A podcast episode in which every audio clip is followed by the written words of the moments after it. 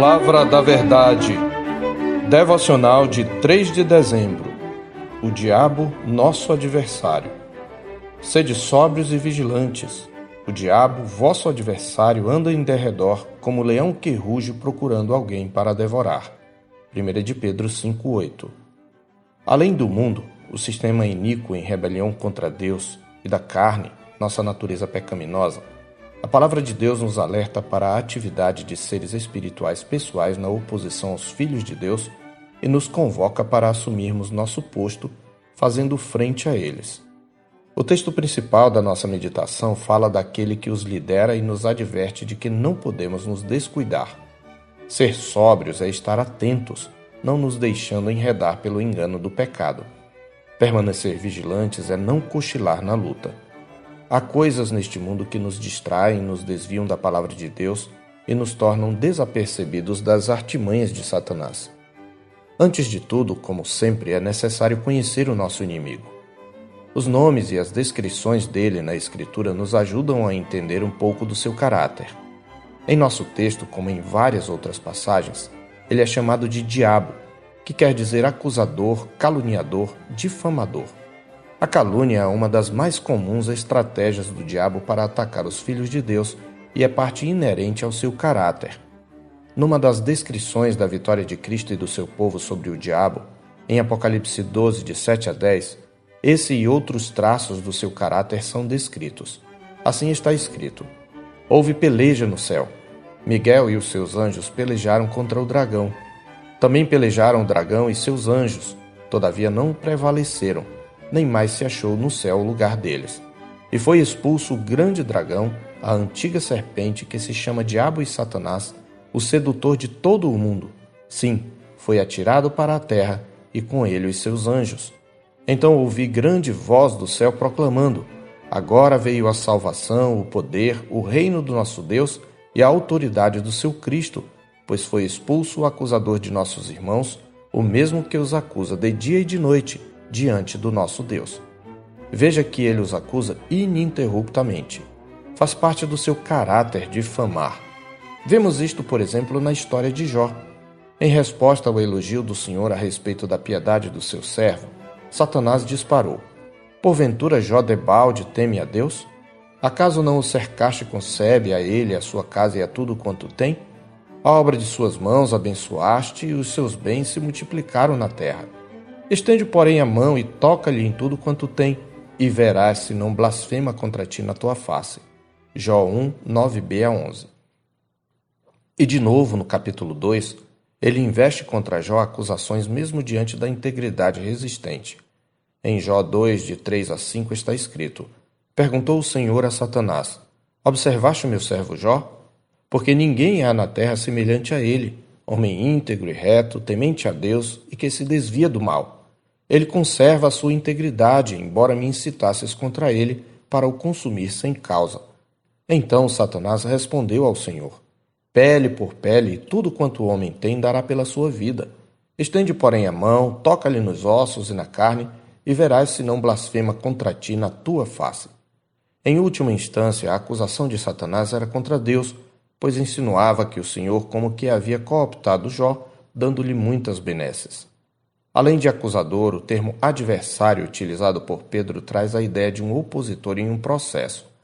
Satanás é outro termo, cujo significado é adversário, mas envolvendo o sentido também de bloquear o caminho. Ressalta seu caráter de opositor do povo de Deus por natureza, procurando sempre impedir os crentes em sua missão no mundo. É nesta perspectiva que Paulo se ressente aos Tessalonicenses ao testemunhar. Por isso quisemos ir até vós, pelo menos eu, Paulo, não somente uma vez, mas duas. Contudo, Satanás nos barrou o caminho. Em 1 Tessalonicenses 2,18. Mas a oposição nem sempre é explícita, antes é dissimulada.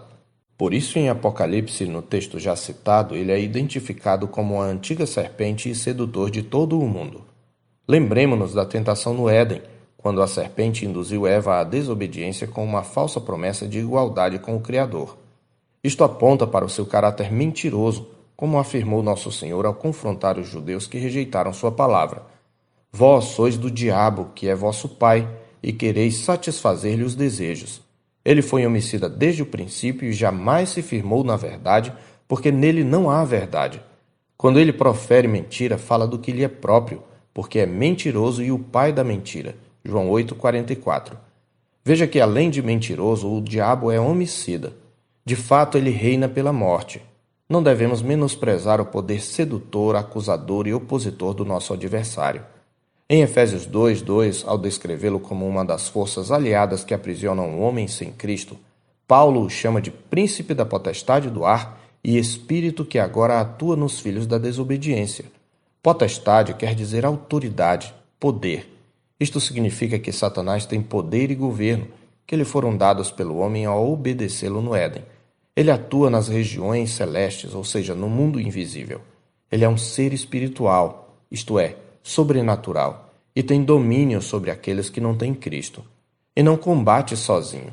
Há um exército a segui-lo que a Escritura chama de principados e potestades, dominadores deste mundo tenebroso e forças espirituais do mal nas regiões celestes, em Efésios 6,12.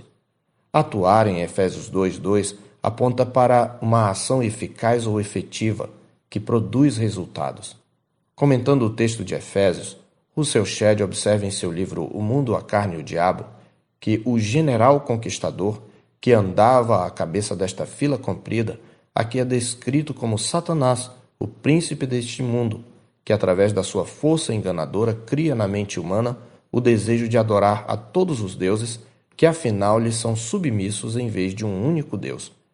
E este andar segundo o espírito que agora atua é esta fila que não tem a mínima possibilidade de escapar, seguindo aquele triunfante príncipe do mundo para o seu destino, o próprio inferno. Portanto, o nosso adversário atua no mundo espiritual, influenciando a mente e o coração dos filhos da desobediência e opondo-se aos filhos de Deus por meio de suas mentiras, tentações, acusações e perseguição homicida. Para isto, como Deus deste século, ele cega o entendimento dos incrédulos conforme 2 Coríntios 4:4, e induz o mundo à oposição ao povo de Deus. Não lhe devemos ignorar os desígnios. Por outro lado, não devemos também superestimá-lo. Seu triunfo é parcial e temporário. Parcial porque sua influência jamais se sobrepôs à soberania de Deus, em cujas mãos ele é um instrumento de juízo e disciplina. Quanto ao juízo, ao falar do homem da iniquidade que há de se manifestar no último tempo, Paulo afirma: Ora, o aparecimento do iníquo é segundo a eficácia de Satanás, com todo o poder e sinais e prodígios da mentira e com todo o engano de injustiça aos que perecem, porque não acolheram o amor da verdade para serem salvos. É por este motivo, pois, que Deus lhes manda a operação do erro para darem crédito à mentira, a fim de serem julgados todos quantos não deram crédito à verdade. Antes, pelo contrário, deleitaram-se com a injustiça segundo aos Tessalonicenses 2, de 9 a 12. Quanto à disciplina, Paulo mesmo falou do espinho na carne que lhe foi posto, a fim de que não se ensoberbecesse com a grandeza das revelações recebidas, reconhecendo o sofrimento como mensageiro de Satanás para esbofeteá-lo a fim de que não se exaltasse. Aqui o diabo, embora tivesse certamente intenções malignas, foi claramente um instrumento de Deus para disciplinar seu apóstolo. O triunfo do maligno também é temporário, porque sua destruição está selada. Na verdade, Cristo já destruiu as obras do diabo em sua primeira vinda, como afirma a Escritura em 1 de João 3, 8b.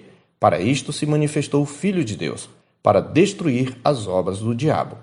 Cristo destruiu a Satanás por sua morte, como está escrito em Hebreus 2, 14 e 15.